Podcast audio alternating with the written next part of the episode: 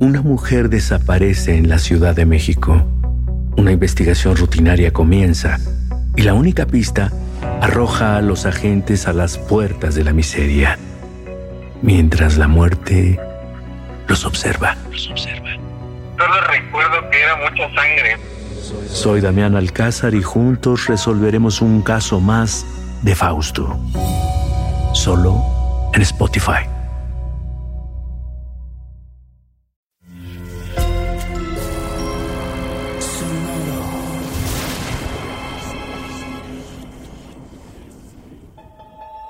Portal Sonoro no se hace responsable de las visiones, pesadillas o encuentros cercanos del cuarto tipo que puedan suceder antes, durante o después de la experiencia. Para una experiencia sonora completa recomendamos audífonos para dejarte envolver por el mundo de experimentos retorcidos. Escucha bajo tu propio riesgo. Los humanos somos seres sociales por naturaleza. Por interés, conveniencia y salud mental, nos necesitamos unos a otros. No obstante, lo social no se limita a lo humano. La fantasía permanente del contacto alienígena muestra que no queremos sentirnos solos en el planeta y tampoco en el universo. Pero mientras nos llega esa señal, el humano ha intentado comunicarse con otras especies en el propio planeta que, según algunos científicos, Sirve como práctica por si en algún momento recibimos ese mensaje desde algún lejano rincón del espacio. Pero, ¿qué tan lejos puede ir la comunicación del hombre con otras especies? ¿Y qué tan retorcido se puede volver el intento? Abramos la idea de la comunicación y la relación interespecie en tu cabeza. Hace 60.000 años, un grupo reducido de Homo sapiens detiene su migración desde África Central hacia el continente indoeuropeo. Se topa con un grupo de seres semejantes a ellos, pero no necesariamente iguales. Son hombres de Neandertal, un tipo de Homo bien adaptado al clima y situación de la zona. Los enfrentamientos por comida no tardan en darse lugar. Los Homo neandertal son más fuertes, pero los Homo sapiens son más creativos y trabajan mejor en equipo. Al final, los Neandertal son derrotados. Pero lo que sucedió después de esas batallas es lo que intriga a la ciencia. Existen dos grandes teorías evolucionistas. La primera destaca que los Homo sapiens fueron conquistando territorio y aniquilando a otras especies de Homo en el mundo. La otra teoría afirma que tal vez, por única ocasión en la historia del humano, tuvimos ocasión de comunicarnos, entendernos y ser compatibles a tal nivel que el entrecruzamiento entre especies fue posible. Y así, el Homo sapiens no es un ser puro, sino el resultado de una mezcla que nos ha hecho ser quienes somos. Ahora escucha. Solo escucha el sonido de las manecillas. Escucha cómo se desvanecen una a una. Es así porque ahora quizá hemos logrado que entres en un trance podcástico en el que dejarás de ser tú. Y hasta que escuches las manecillas nuevamente, mi voz te permitirá entrar por unos minutos en la cabeza de Margaret, una joven de 22 años que cambiará su vida al llegar a una apartada y secreta instalación conocida como la Casa de los Delfines. Sonoro presenta Experimentos Retorcidos. Y esta voz es la de tu anfitrión, Alejandro Joseph.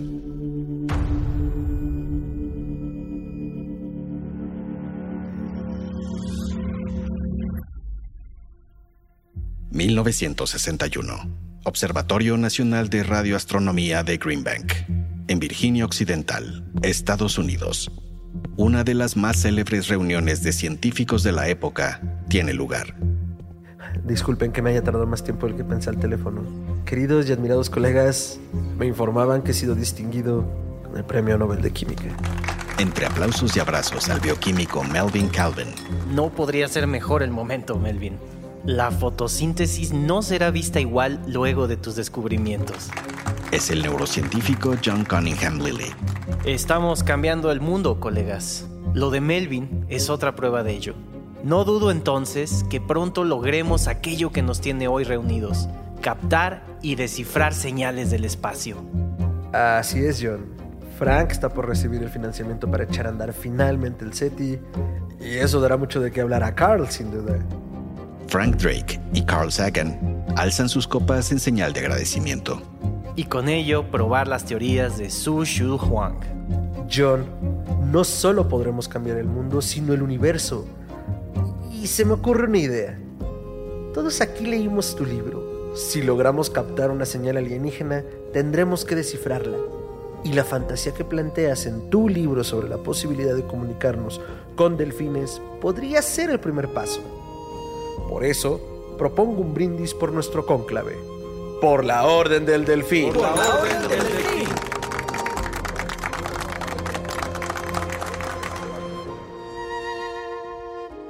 ...1964...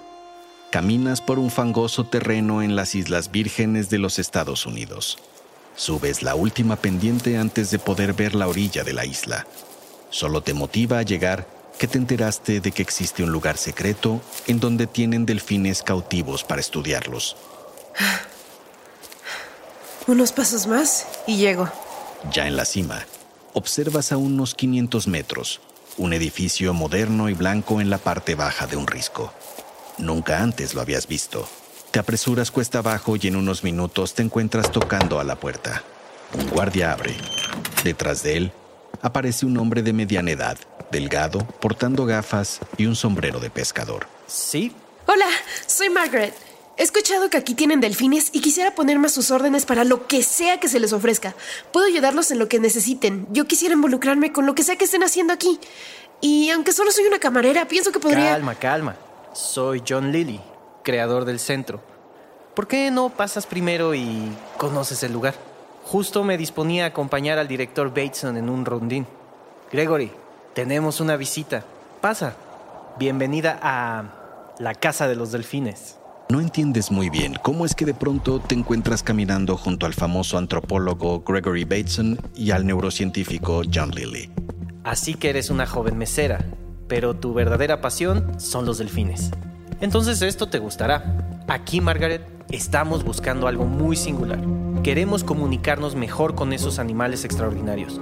Gregory está estudiando la comunicación entre ellos, pero tengo esta loca idea de poderles enseñar a hablar inglés. Doctor Lily, eso sería... Maravilloso, lo sé. Pero no es una tarea sencilla. Afortunadamente, con apoyo de varias dependencias gubernamentales, pudimos encontrar este lugar tan único en donde el humano y el delfín pueden convivir más tiempo juntos y mejorar así el entendimiento entre especies. Pero esa fue la parte sencilla. Lo difícil será ahora enseñarles inglés. ahora ven, quiero enseñarte algo. Al llegar al centro de la casa, ves una enorme alberca que cuelga desde el segundo piso. Es una especie de bahía artificial que da entrada al agua del mar a la casa. En ese momento, aparece ante tus ojos un majestuoso delfín que se detiene frente a los doctores y a ti. ¡Hola! ¡Ay, pero qué belleza! El delfín parece seguir tu mano instintivamente. Él es Peter, el más joven de los delfines aquí. Ah, mira, ahí vienen Sisi y Pam. Sisi, Pam, mucho gusto. Los tres son ejemplares magníficos y muy colaborativos. Miras a Sisi y a Pam, pero algo detiene tu mirada en la de Peter. Tienes la sensación de que te está sonriendo. Sientes entonces un ataque de entusiasmo. Por favor, déjenme venir a ayudarles. Soy ordenada, soy observadora, soy buena comunicándome. Pónganme a prueba. En ese momento se hace un silencio entre los tres. Por favor. Vaya que eres insistente. Hagamos algo. Quédate observando a los delfines en lo que Gregory y yo terminamos nuestra ronda. El doctor Lily te entrega una libreta y un lápiz. Haz todas las anotaciones que puedas acerca de su comportamiento y nada, ya veremos. Unas horas después, Batesman y Lily revisan tus notas. Son sistemáticas, detalladas y acertadas. Así que te dan una feliz noticia. Eres una observadora nata y a partir de ese momento te invitan a ser parte del equipo de la Casa de los Delfines. Aceptas gustosa, sin importar lo que eso pueda implicar. Tu trabajo consiste básicamente en intentar conectar emocionalmente con los delfines, enseñarles algunas palabras en inglés y llevar una bitácora del avance. Día 43. No puedo entender cómo algunas personas se refieren a los delfines como una plaga marina. Son asombrosos. Pam es más bien tímida y miedosa. Me cuesta acercarme a ella. Ya le solicité ayuda al veterinario. Sisi, en cambio, es ruidosa y es como la jefa de aquí. Sin embargo, me parece que trae vicios de su adiestramiento en los Marine Studios de Miami. Y Peter, ay, Peter, me da un poco de tristeza porque es muy entusiasta, pero no le hacen mucha fiesta a las otras dos delfinas. Ay, es tan simpático, Peter. Todos los días intentas enseñar algunas palabras a los delfines. Comienzas por Uno, dos, tres. y admites para ti misma que es un poco frustrante no tener grandes avances hasta ahora. Sin embargo, eso no te frena ni un poco tu entusiasmo por la tarea. Incluso crees que debes hacer más. Eres la primera en llegar a la instalación y la última en irte. Así que una noche surge una idea en tu cabeza mientras cierras la puerta general de la casa. ¿Para qué irte? ¿No sería más conveniente permanecer en la casa a dormir y así convivir más con los sujetos de experimentación? ¿Compenetrar más con ellos? Mientras tu auto avanza por el camino, sigues dando vuelta y forma en la cabeza tu idea.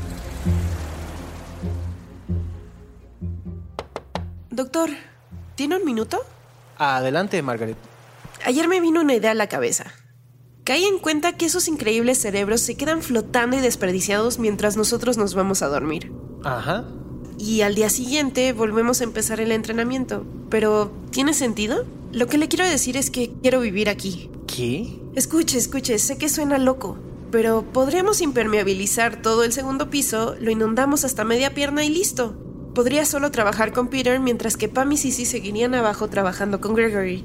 Lo que dices es... es... Margaret, me gusta para ser verdad. Un humano viviendo por primera vez día y noche con un delfín como si fuera uno más de ellos, es, es una locura que tiene sentido. El entusiasmo de Lily y el equipo permitió en poco tiempo conseguir los fondos necesarios para una tarea de ese tamaño. El plan era que pasara seis días con Peter tratando de enseñarle inglés y al séptimo día, Peter podría bajar a través de un elevador especial a la piscina donde estaban Pam y Sissy, las dos delfinas, semana tras semana hasta terminar el experimento. Este será tu escritorio, Margaret. El doctor te muestra una mesa suspendida del techo y que descansa un metro encima del agua. Un banco anclado al fondo de uno de los cuartos inundados del segundo piso de la casa te permite sentarte plácidamente. El agua te llega a la mitad en la pantorrilla al estar sentada en el banco. En ese momento, ves a Peter llegar hasta esa zona de la casa por primera ocasión. Lo ves más grande que nunca desde esa perspectiva. Peter se acerca a tu cuerpo y comienza a jugar con la planta de tus pies y a olisquear tu rodilla. Ay, ¿Quién es ese travieso? ¿Quién está listo para aprender a decir Margaret? Los siguientes días te parece que comienzas a tener progreso. Vivir con Peter ha sido más sencillo de lo que creías. Incluso ya te acostumbraste a la improvisada cama suspendida junto al agua en la que escribes tus notas finales del día. A Peter le cuesta trabajo pronunciar la M por su espiráculo, pero puedo ver que lo intenta y que logra hacer un sonido semejante como de una M barrida. Pero fuera de eso, es como si lo escuchara decir Margaret. Enseñarle a hablar a Peter es el reto principal, pero a veces hasta el propio Peter se cansa de eso e interrumpe las lecciones. ¿Te has dado cuenta de que debes aprender más acerca de lo que motiva a Peter? Y eso no se logra en clase, sino conviviendo con él. Por eso, buscas estar más tiempo juntos. Peter responde buscando más tus pies y manos, oliendo con curiosidad tus rodillas y espalda. En respuesta, lo llenas de cariños y apapachos. Tienes la impresión, y así lo reportas, de que Ambos somos muy felices, muy unidos. tus reportes, como te ha sido indicado, los entregas puntualmente a los doctores Lilly y Bateson y al veterinario Williamson. Margaret, Es justamente el veterinario Williamson quien se aparece en el cuarto en ese momento. Doctor, qué gusto verlo aquí arriba. Sí, debo subir más, lo sé. Pam y Sisi me tienen muy ocupado estos días. Pero bueno, quería subir a decirte que, que he estado leyendo tus reportes de los últimos días. Y creo que es importante hablarte de algo que tal vez ya tengas presente. Pero solo para aclararlo. Ay, suena serio. Dígame. Eh, bueno, Peter. Peter es un delfín joven y como joven, pues. eh, tiene ciertos impulsos, ¿sabes? Eh, que, que es un animal y pues tiene urgencia. Ay, doctor, puede hablar de eso sin problema. No se ponga nervioso. Eh, pues eso, que, que, en los reportes he detectado que Peter puede estar presentando esos, esos impulsos de manera más recurrente. Y quería prevenirte acerca de ello, para que no te tome de sorpresa. Eh, bueno, e, eso es todo. Voy para... El doctor baja aún nervioso las escaleras. Por la noche y en tu cama improvisada, piensas en lo que mencionó el veterinario. Te parece innecesaria la advertencia. En tu mente, la relación entre tú y Peter, el delfín, es de amor únicamente. No hay ni habrá nada sexual. Mientras piensas eso, te haces consciente de que Peter está, como desde hace varias noches, dormido a tu lado, en el agua, y sus miradas se cruzan. Esto no es algo sencillo de lo cual escaparnos, Margaret. Nunca habías escuchado al doctor tan molesto. Azota en el escritorio la revista Hustler. Lees el título del artículo y tu mente te regresa unas cuantas semanas, a la primera vez que sucedió. No te pareció importante en aquel momento mencionárselo a nadie. Te parecía innecesario por muchas razones. Lo cierto es que cada vez que Peter debía ser bajado a convivir con Sissy y Pam, se ponía en un estado muy agitado, nervioso. Eso probaba ser después muy disruptivo para la continuidad de las clases. Y un día, como cualquier otro en el que ambos convivían, sin ninguna intención ni morbo de por medio. Según le dices al doctor Lily, ayudaste a que Peter... Le ayudé a que descargara su energía sexual. El doctor Lily no estaba al tanto de nada de esto porque constantemente estaba fuera de la casa de los delfines procurando fondos para la misma. Pero esa noticia lo había enrarecido todo y estaba en boca de mucha gente. Ay, lo lamento mucho, doctor. N nunca pensé que... Ah, ¡Qué pena! Lo mío era acompañamiento únicamente, nada de lo que dice aquí. El staff lo había visto y sabían que eso ayudaba a que Peter estuviera más controlado y facilitaba mucho su transportación. Además Ya, de que... Tranquila, que esto pasará seguramente. Pero por lo pronto debemos evitar tu convivencia con Peter y por otra acelerar la siguiente fase de pruebas con los delfines. No, doctor, no. Le, le pido que no hagamos eso con Peter. Sabes perfectamente a qué se refiere el doctor Lilly con la siguiente fase. Él era uno de los médicos licenciados por el gobierno para experimentar con LSD y su plan era administrarlo a los delfines para estudiar si ello pudiera contribuir a conocer mejor su mente. Peleas fuerte por evitar eso para Peter. A pocos metros, una grieta forma una gotera que desde el segundo piso comienza a drenar el agua.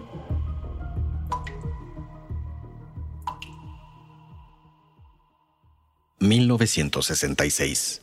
Asistes con todo el equipo de la Casa de los Delfines a una reunión convocada por John Lilly. Intuyes lo que sucede porque es evidente. Las últimas rondas para recaudar fondos habían sido un fracaso. Lilly parecía más interesado en lo que ofrecía el LSD que en el experimento de los delfines. Quiero anunciar que mi amigo y director en esta institución, Gregory Bateman, me presentó su renuncia. Eso era el tiro de gracia al proyecto. Y quisiera pedirte a ti, Margaret, como último encargo, Lily te pedía realizar lo administrativamente necesario para cerrar el centro y para encontrar nueva casa para Sissy, Pam y Peter. El experimento llegaba a su fin. Recostada en la cama de tu nueva casa, imaginas a Peter nadando feliz y libre en su nuevo hogar. En tu imaginación, estás ahí para acompañarlo y seguir las lecciones de inglés. Margaret. Margaret. Soy yo, Margaret, el doctor Lily. Es Peter. Williamson, el veterinario, le ha dado la noticia de la muerte del delfín. Solo ya no quiso salir. En su nuevo hogar en Miami, en un tanque semiabandonado, reducido y con poco o casi nada de luz, Peter solo se hundió un día y no salió a respirar. Williamson lo asocia con síntomas de extrema tristeza en estos mamíferos cetáceos. De alguna forma me alegro por Peter. Lo abandonamos ahí, doctor. Perdió todo lo conocido. Los humanos somos crueles. Quizá lo que debemos enseñarle es huir de nosotros. ¿No cree? Es hora de que vuelvas a ser tú. De que regreses lentamente. Escuchas las manecillas nuevamente una a una mientras te haces consciente de que escuchas un podcast y de que tus pies no están sumergidos en una alberca ni tienes un delfín cerca. Los hechos y personajes de este episodio, aunque basados en el experimento conducido por el Dr. John Lilly en la Casa de los Delfines, son ficticios. En cuanto a la Orden del Delfín, que reunió a esos célebres científicos, permanece funcionando hasta nuestros días el legendario experimento SETI de Frank Drake. En cambio, la Casa de los Delfines cerró sus puertas en 1966 por problemas de financiamiento. Eso no detuvo a John Lilly, quien continuó buscando formas de comunicarse con estos increíbles animales a través de distintas técnicas. Pero ni Margaret, ni nadie volvió a intentar enseñarles inglés. Margaret se quedó en las Islas Vírgenes y vivió muchos años más en la casa de los delfines, solo que convertida en su casa normal. Margaret y su pasión por los delfines, en especial por Peter, permanece como inspiración para muchas personas. Si les interesa el tema, pueden encontrar varias ligas relacionadas en las notas de este episodio, incluido un estupendo documental que cuenta el experimento a detalle. Yo soy Alejandro Joseph. Te espero en nuestro próximo episodio, en el que exploraremos el retorcido experimento que logró que un perro tuviera dos cabezas.